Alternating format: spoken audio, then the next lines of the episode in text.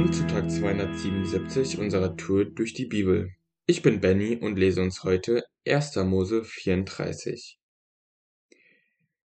Eines Tages wollte Dina, die Tochter Leas und Jakobs, einige der kanaitischen Mädchen in der Stadt treffen und verließ das Zeltlager.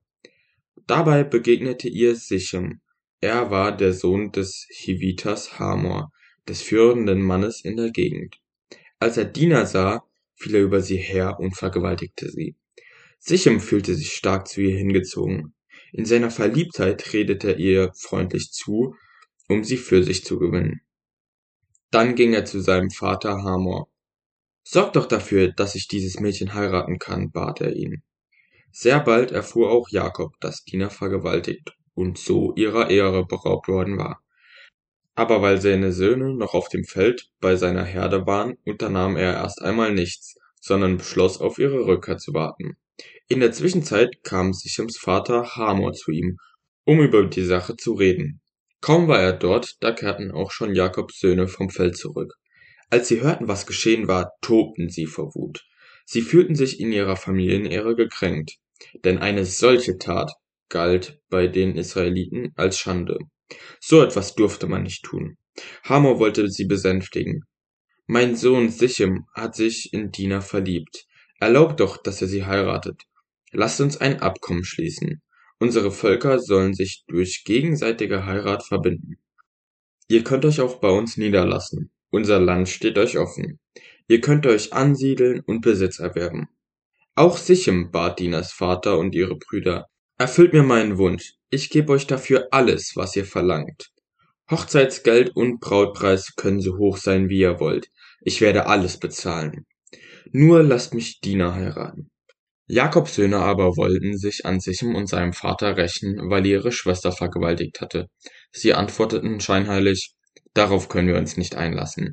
Unserem Volk gilt es als eine Schande, wenn wir unserer Schwester einen Mann geben, der nicht beschnitten ist. Nur unter einer Bedingung können wir sie dir geben. Ihr müsst alle männlichen Einwohner beschneiden. Nur dann können wir uns bei euch ansiedeln und durch gegenseitige Heirat zu einem Volk werden. Wenn ihr davon nichts wissen wollt, nehmen wir Diener und gehen. Hamor und Sichem waren mit dem Vorschlag einverstanden. Sichem verlor keine Zeit. Er kümmerte sich um alles, denn er hing an Dina und in seiner Familie hatte er das letzte Wort. Zusammen mit seinem Vater Hamor ging er zum Versammlungsplatz beim Stadttor, um die Männer der Stadt von der Sache zu überzeugen. Diese Männer sind friedlich, sagten sie. Wir sollten sie ruhig bei uns wohnen lassen, dann können sie selbst Besitz erwerben. Unser Land ist doch groß genug. Wir können uns durch gegenseitige Heirat mit ihnen verbinden. Allerdings stellen sie eine Bedingung. Wir müssen alle männlichen Einwohner beschneiden, so wie es bei ihnen üblich ist. Überlegt doch einmal, ihr ganzer Besitz würde uns gehören. Lasst uns auf ihren Vorschlag eingehen, damit sie bei uns bleiben. Die Männer der Stadt stimmten zu, und alle männlichen Einwohner wurden beschnitten. Drei Tage später lagen sie im Wundfieber, da nahmen Dinas Brüder Simeon und Levi ihr Schwert und überfielen die Stadt, ohne auf Widerstand zu stoßen. Sie brachten alle männlichen Einwohner um, auch Hamor und Sichem. Dina holten sie aus Sichems Haus, dann verschwanden sie wieder. Die anderen Söhne Jakobs plünderten die Stadt aus.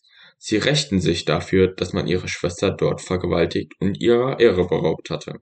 Alles Vieh, Schafe, Ziegen, Esel und Rinder nahmen sie mit und was sie sonst noch in der Stadt oder auf dem Feld fanden, auch die Frauen und die Kinder, sowie allen Besitz aus den Häusern schleppten sie fort.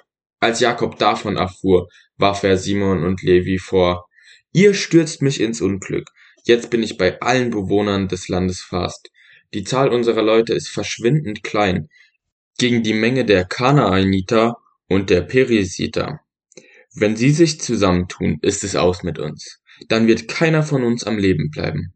Aber Simeon und Levi erwidert nur, konnten wir es zulassen, dass Sichem unsere Schwester wie eine Hure behandelt hat? Ich finde, in dem Kapitel sieht man richtig krass, was passieren kann, wenn man nicht vergibt. So, also es ist definitiv nicht gut gewesen, was Hamor gemacht hat, aber dafür eine halbe Stadt auszulöschen und die andere Hälfte zu verschleppen, ist, glaube ich, mehr als übertrieben. ich fühle mich durch das Kapitel echt dazu herausgefordert, viel mehr zu vergeben, weil ich glaube, nur weil uns Böses widerfährt, sollten wir uns nicht zu Bösem verleiten lassen. In dem Sinne, heute ist ein guter Tag für einen guten Tag. Lass Gottes Wort in deinem Alltag praktisch werden.